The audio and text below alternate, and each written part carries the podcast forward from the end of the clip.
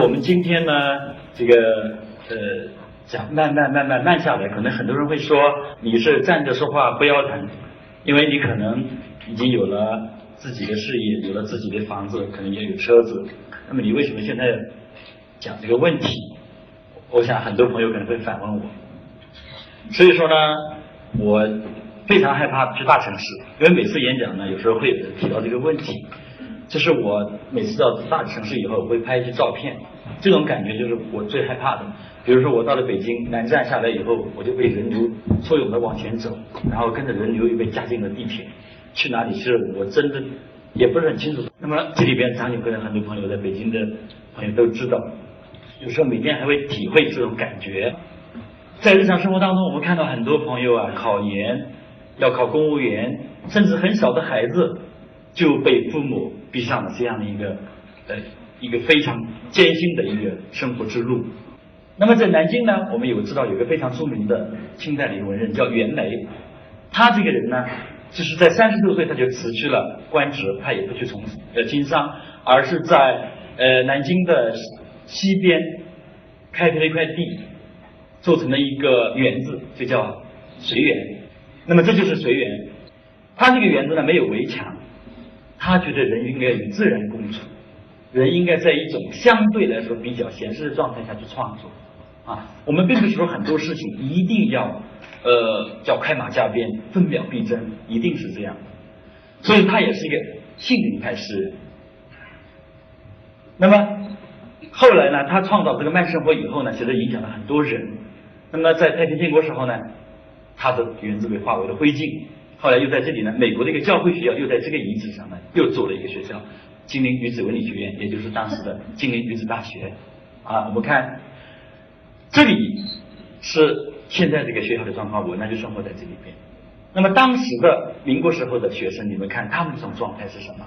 植树啊，然后做手工，然后这个建筑也非常的古朴。我们看都是美国人设计的，墨菲设计的建筑，而。多么中国！我们看，我们看中国人设计的，好像就是外国人做的，这种感觉我觉得很奇怪。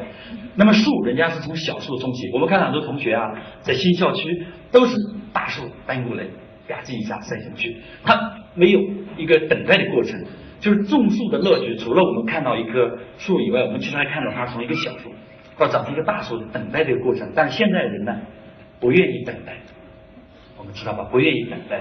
所以说，这个对我来说。我很，就是很长时间反思这个问题，因为我做设计、做出版，常年就是在这一种这种高节奏的状态下工作。以前曾自己曾经是每天睡在办公室里边，嗯，那时候不是站着说话，是跪着说话，因为客户只要同意你的方案，钱就到手了。那么我可以跪着说话，我可以拿到我的设计费。但是常年下去以后，你发现你自己心态其实是非常的有问题，啊。非常有问题，因为我们是做设计、做创意的。如果去做生意的话，还是另外一回事。因为做设计、做创意，你要把你自己的情感投入进去。哦，我们就像赵赵刚才我们听他的歌一样，他如果没有情感，当成一个生意来走的话，他的歌绝对不会叫生意。我自己也感觉到，我是做设计、做创意。如果我常年在这样一种状态下，我觉得对我来说就是生命，就是太浪费了。所以说，我会在我们学校呢，在同一个位置，我去感受一年四季的变化。这是我们。看到是一个一个一个一年四季同一个地方的一个风景，但是就在我们学校里，其实很多人也不去关注这个风景，为什么呢？学校里和社会差不多，要去做讲师、做副教授、做教授的课题、带研究生，还要拿很多呃这个这个奖。那么很多人其实也也也会忽视这样的一些东西。那么我当时就很想过另外一种生活。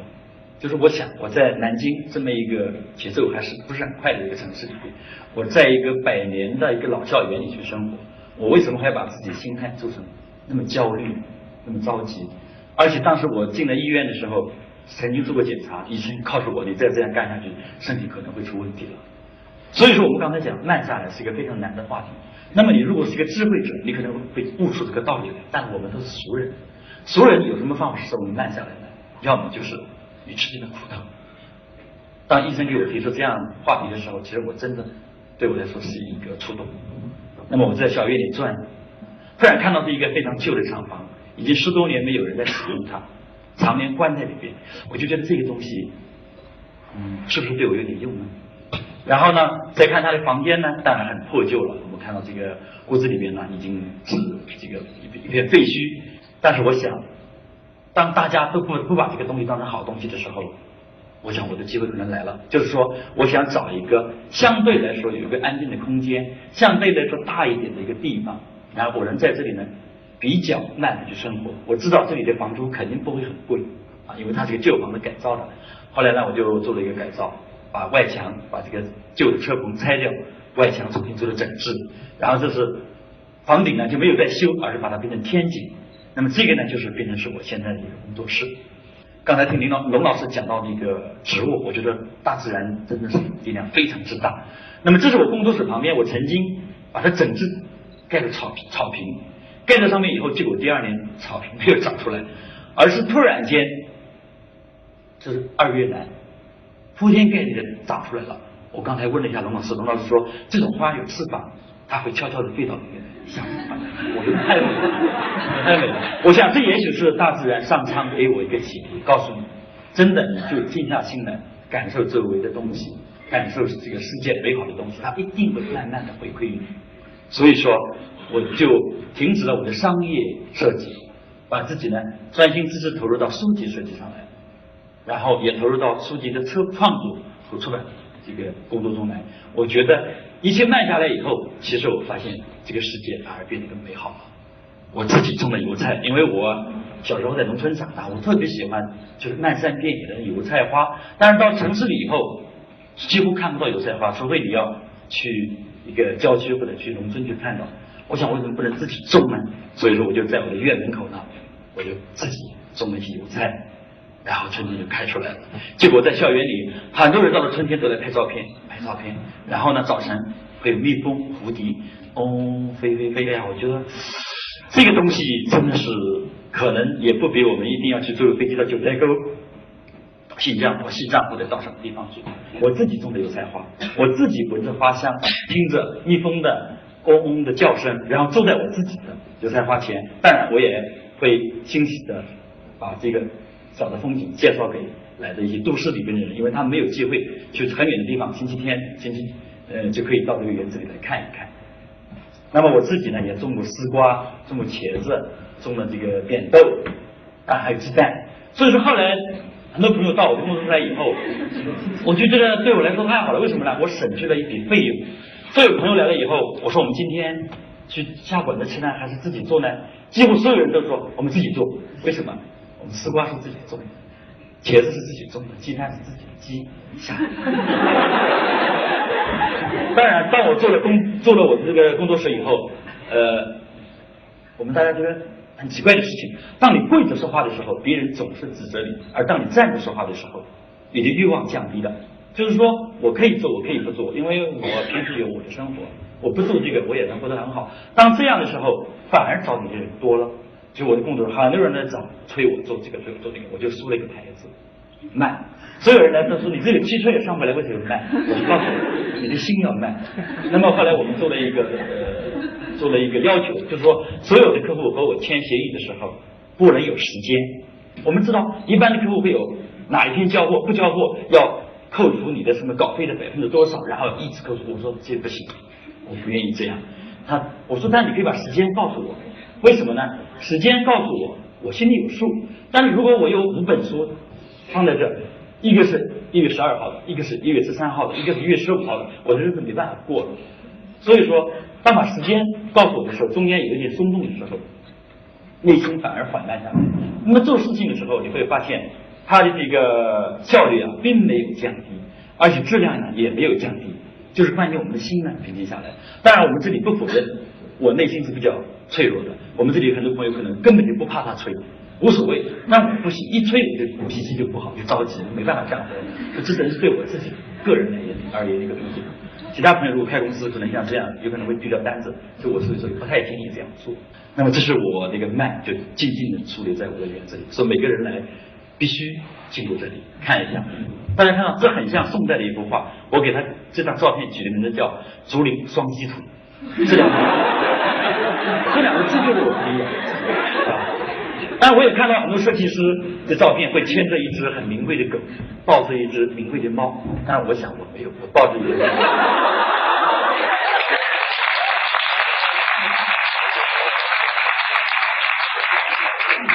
鸡很好，对吧？在院子里每天，它有时候叫，咯咯咯叫，让你回到那种田园生活。它偶尔可能会有点激愤呐，什么东西没有关系。我想地沟油咱们都敢吃，有点鸡粪，对不对？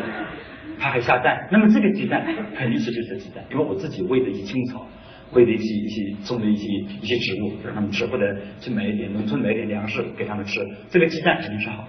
所以说，我觉得这样的生活不是很好吗？当然，这只猫呢是流浪猫。呃，我的校园里有很多流浪猫，有时候我们会给一点东西给它吃。后来我就发现，每次和客户谈话的时候，我觉得客户的眼光比猫的眼光还要狡诈。所以说，我们如果日常当中很讨厌人的时候呢，我们去跟动物对视，动物的眼光是多么的纯粹，大家看这动物狗啊，我们的狗都是名不是名贵的狗啊，狗的眼睛。当然有时候。我确实特别喜欢和动物对视，我觉得那种毫无遮拦的这种感觉真的是非常有意思。而我自己会觉得自己很丑陋，我绝对会想我做过很多恶的事情、坏的事情。看狗的时候，你会发现扮装自己。有时候，当我到呃郊区、到农村的时候。我也买这个猪，猪丑啊，但是可爱啊。我们知道猪多可爱啊，它就吃了它就饿了它就哼哼，吃饱了就睡觉，很有意思，对？猪的生活多幸福啊！啊！当然，我观察大的动物以外，我还去观察小的动物。我因为小时候确实是跟我的生活经历有关系，经常在农村，然后没有什么好的玩具。我刚才看你那个。这个真好玩，但是我们小时候想也不敢想，现在也不会想到去买这样的东西。那么小时候经常和昆虫在一起，所以说到现在还是这个样子，会找一个没有人的地方趴下来，然后去翻看草呃草丛里的一小虫子。这是一只齿货，我想龙老师肯定研究这个东西知道。这个尺货特别有意思，它走起路来腰是一弓一弓的，哎，我有时候背在手上看它爬的这个动作，翠绿色的，很漂亮。哎呀，这个戒指也很漂亮。啊，这不是戒指了，你看，他有一天呢，一个虫子从树上掉下来了，他不不知道为什么掉下来以后摔到地上没死。这个呢后来查了一下，叫珠尖利甲啊，珠尖利甲，我就把这个珠尖利甲放在手上拍了一张。当然我养着它，后来养好了以后，我就把它放掉了。我就觉得这些小虫子都给我带来了很多创意，很多想法。那么这就是那个一份虫，我后来呢养了它很长时间。结果我就有一天放在树枝上，我就发现这个虫子很有意思，它和这个蚂蚁啊特别强。你看这个蚂蚁在找它，在树枝上爬来爬去，哎，这个一寸虫把自己扮演成树枝的样子，小动物在捉迷藏。那么就这个故事，我已经呃把它变成了一个绘本，将会在呃明年初出版，叫嗯呃就是好无聊的一寸虫，就是一寸虫和小动物捉迷藏，捉迷藏。那么我想同学呃朋友们肯定要要想。就是我们这样的慢生活，不是慵懒懈怠，不是消极。我们把节奏放慢了以后，会发现，在日常生活当中，很多东西跟你的内心产生了碰撞，它真的会源源不断的给你输入灵感，一定不是真的是懈怠、懒惰，不是这样的。说我自己从这里我找到了我的这种体会，所以说希望给大家呢分享。你看，一下我的工作台上。我不会放海里，放什么池中什么的，我都不愿意放。我买的这些小的虫子，那么这是我平时做的笔记，就是说你养了这么多虫子，栽了植物，也要做一些笔记。那么这些笔记呢，就都是呃后来做图书创作和设计的时候呢，很多灵感都在这里来了啊。所以说我们呢平时需要积积累，但是我们也知道很多人说那有什么好啊？我急中生智。有人说我急了，我可以急中生智，但但是急中生智的概率一定不是很多，不是很大。所以说很多东西要厚积薄发。我们慢的过程其实就是积累的过程。当我们需要用的时候，那时候你急的时候，你生那个智，可能真是由长时间慢积累出来的东西。你急的时候，你可能才会有。我养过蚂蚁，呃，我养过老鼠，我养过蜗牛，我养过小蝌蚪。这个东西除了平时让我感情上有一份寄托之外呢，我还是有一些私心的。我想将来可能会用到它，编故事，呃出版书、读书的时候用到它的。那么这就是后来我用到，这是我做的一本蚂蚁书，叫《笔意》。这本书呢，呃，在零八年出版，至今已经第四次印刷，受到很多读者的喜欢，也获得二零零八年世界最美的书。这本书也被韩国引进出版。所以说我当时我就想，那养蚂蚁真的蛮划算啊！他有没有？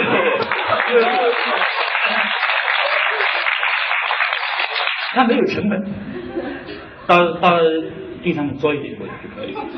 他也不要你费太多的时间去照应它，因为他自己他自己这呃生这个生存能力很强。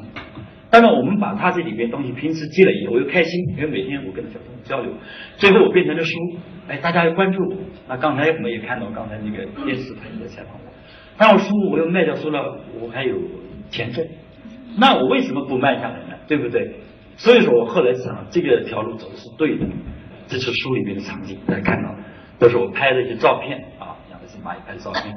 这是那本老鼠的书啊啊，我养了两只老鼠。正好下大雪天的时候，我就带出去散步。你要带狗带老鼠，哎，我想老鼠不是会跑吗？其实我告诉你们，这个老鼠呢，不是我们田里的老鼠，这个老鼠啊是医院里的老鼠，小白鼠做试验用的。那么在雪地里的时候啊，这个老鼠啊，它能感受到你腿上的温度，所以你放出去的时候啊，它一定是往你跟前跑，而是跑不是跑得很远。这是我觉得很有意思，当然可能跟我养它时间长也有一些关系啊。呃，我们讲了这么多，很多朋友说我在都市里，我知道啊，我也没有你这个南南京师范大学这么大的漂亮的园子啊，我也没有你改造的工作室啊，我没有什么什么东西啊，呃，我也没有时间去九寨沟、去张家界去看风景啊。其实这都是借口。那么这是我校园里散步的时候，我想这个场景在北京到处都可以见到，就是一条路，两边长一点杂草杂树而已。那么这有什么呢？但如果我们上班夹着包，或者拿着手机发短信，或者看今天什么八卦新闻的时候，你根本无心去在日常生活中去发现这个东西。那么这个照片大家看了，真的没有什么。我告诉大家，只要你慢下来，就会有收获。那么慢下来了，我刚发现刚刚下过一场雨，下过雨以后呢，前面有个小水塘，大家可以看到，靠着画面的这下方有个水塘，停下来不要走。蹲下来看一看，哎，这时候你会发现，这里有个东西，这就是小蜗牛在缓慢的爬行。当然，我想如果你走得快，你根本看不到。那说我还是看不清楚，那么我想，你能不能把自己人的姿态放低，啊，趴下来看，你会发现，这很小的水洼变成了一个湖。这个蜗牛正在湖边散步，风景就是这样。你的心有多大，风景就有多大，并不是说你跑到张家界、跑到九寨沟你就会怎么样。这时候风景变大了。那么我后来这只蜗牛，我就带着它，我给它化妆了一下，花瓣都在上面。这张照片很多人喜欢下载，做成电脑的什么屏幕、屏屏屏保。哎，我就给他，我说这个太简单了。你只要慢下来啊，蜗牛到处都有啊，啊，你就可以做。当然，更多的人是这样的。我们夹着包，拿着手机发短信或者干什么的时候，每到下雨天的时候，我们脚下有很多这样的蜗牛，就是被人踩死了，很多。这是我拍的一个一个场景啊。那这是我那个蜗牛，后来又下了小蜗牛，啊，很可爱，在我手背上爬。在我养的这只蜗牛，我在想，嗯，这个蜗牛啊。我养了它，它得给我做点事儿啊！很功利，当时想啊，就是我就采了最新新鲜的叶子给它吃，吃了以后我就观察它的状态。哎，我想，呃，正是因为我走得很慢，我创作了这本，就是把它收养。我看到这个好的风景，创作了一张摄影作品。所以说，我想应该把这种感觉表达出来，让更多的人感受。于是我就开始养它，开始想象编一本书，讲一本关于蜗牛的故事。看它爬的动作，因为这本书我不想用摄影，我更愿意用绘画的手法去表达。这蜗牛一点都不怕我，但有时候夏天会睡觉，我需要它的时候呢，你叫它没有用的，洒一点水在身上，它以为外边下雨了，头就出去起来，很有意思。这是我的工作台，就后来我就准备创作。一开始的时候非常着急，就是很想在一个月之内就把这个书做完。画的东西总是不满意。其实后来我就反问自己：你做蜗牛慢吞吞，你想告诉大家慢，你凭什么想一个月之内就想把这个书做完呢？你这态度是不对的。所以说后来我就慢了下来，就是好好去研究，去观察，慢慢的去画。有时候三四天画一幅画啊。那么这本书的一开始呢，我就是不想让读者很快的看到，我就前面的八页看起来是一个画面的。但是，就这本书刚上市的时候，被一个人在网上写了篇文章，这是一本坑爹的书，前面六页都是一样的。放在书店里看，我想根本就没看书。大家看到应该能感觉到，是不是？真是有一只蜗牛，我们可以看到有一只蜗牛的脚慢慢的上来，背上来了，爬出来了，书名才出现。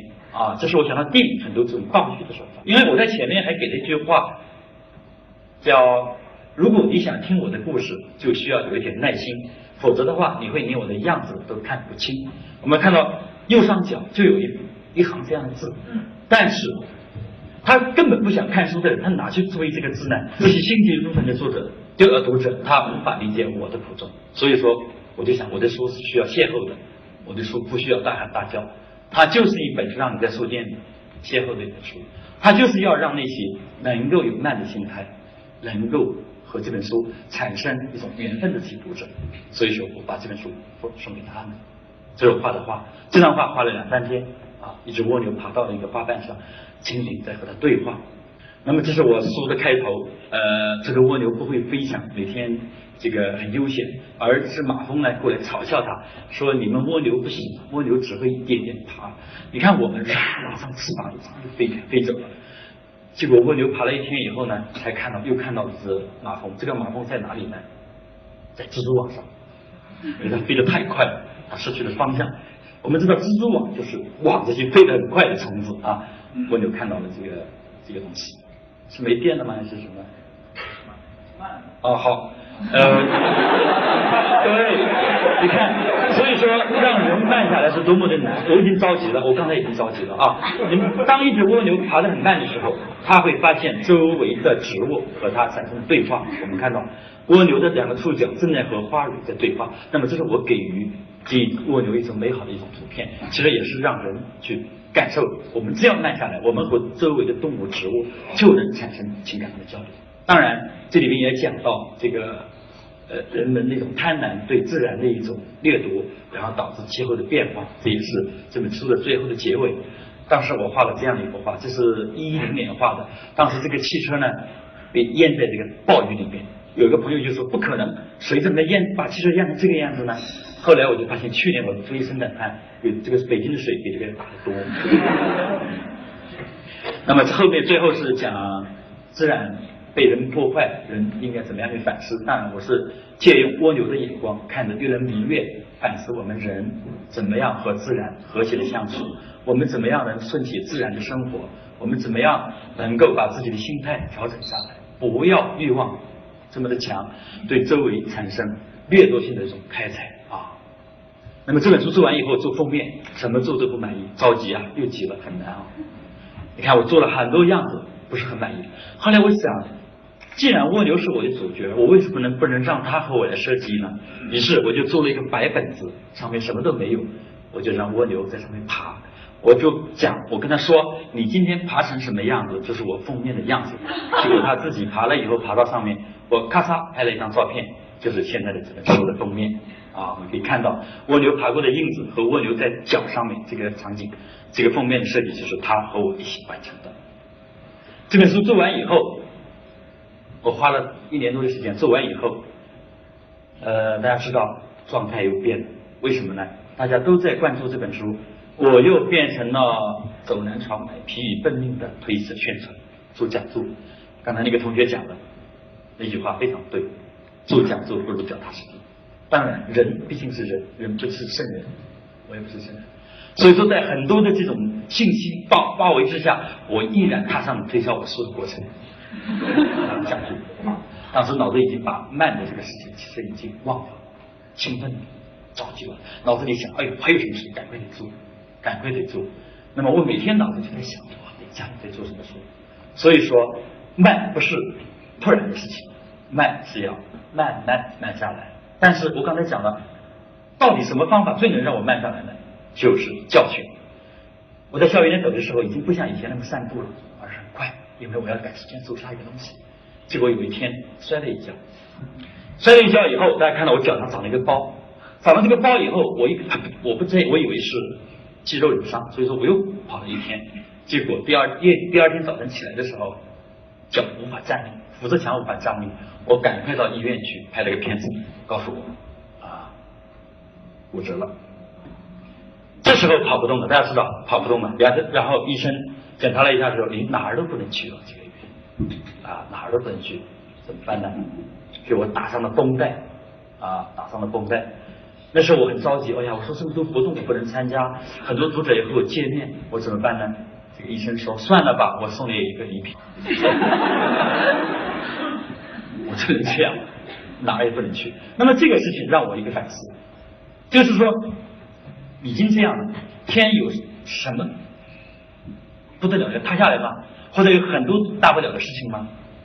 我当时还想，哦，是不是我又没把我这腿扭了以后，我可以坐在电脑前面去工作呢？或者是，我想这个还不对。真的天下有什么？假如说我今天不是这条腿，而是我头栽到地上，我脑子出了问题，那又是什么样呢？一切不都是完没有？所以说这个事情给我真的是一个。非常大的触动，我想我应该好好好好的反思一下。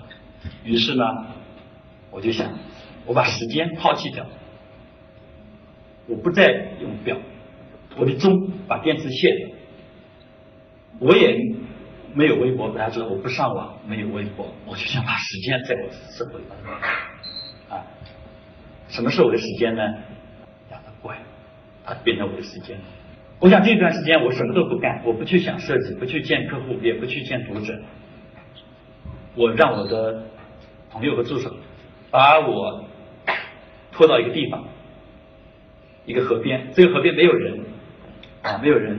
我想一大早我就去看，我想看什么呢？我想看一天的变化。一个没有人的池塘，池塘里有一只船啊，有只船，什么都没有，也没这个船也没有人使用它。非常安静，我想我得好好去想想这个问题。我们知道，在日常生活中，人喜欢看手表、看手机、看短信，看很多很多很多的东西。这个东西其实我们知道，有时候它掩盖了我们内心的东西。我们日常生活当中有很多恐惧、有焦虑、有不安，有很多很多东西，但是我们不愿意去面对它。我们怎么办？我们去看各种新闻、各种八卦，讨论各种。别人的一些事情，讨论各种明星炒作出来、制造出来的新闻，我们把我们自己打进去、卷进去，把我们时间打给这些东西。那我觉得我不愿意，所以说我就把什么东西都屏蔽掉。我到这儿看，天不亮我就看。于是呢，我就制作了一个很小的一个小画面，当然这里因为时间关系，我就不想放太多。我们可以暂时的忘掉时间，伴随着我。看一看池塘里一天的变化，鸟儿起来找食吃，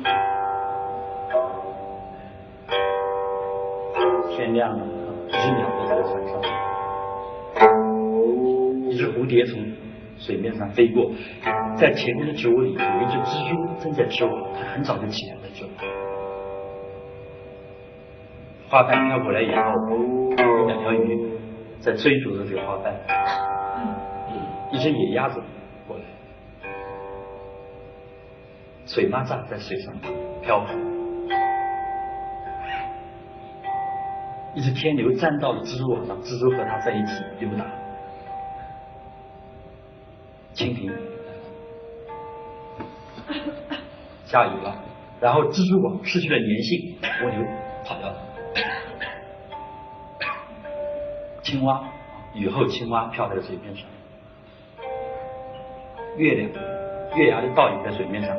野鸭子在水面上掠过的时候鸟儿归巢也能明月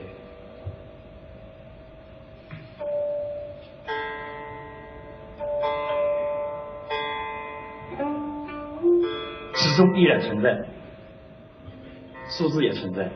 但是在我们这个生命当中如果我们能够每天早一个小时或者每周找一天，或者在一年里面，我们能有一个星期的时间忘掉时间，忘掉很多让自己烦恼的东西，找一个僻静的地方，真正的和自己好好的相处一下，这是对我们自己最大的关爱。谢谢大家。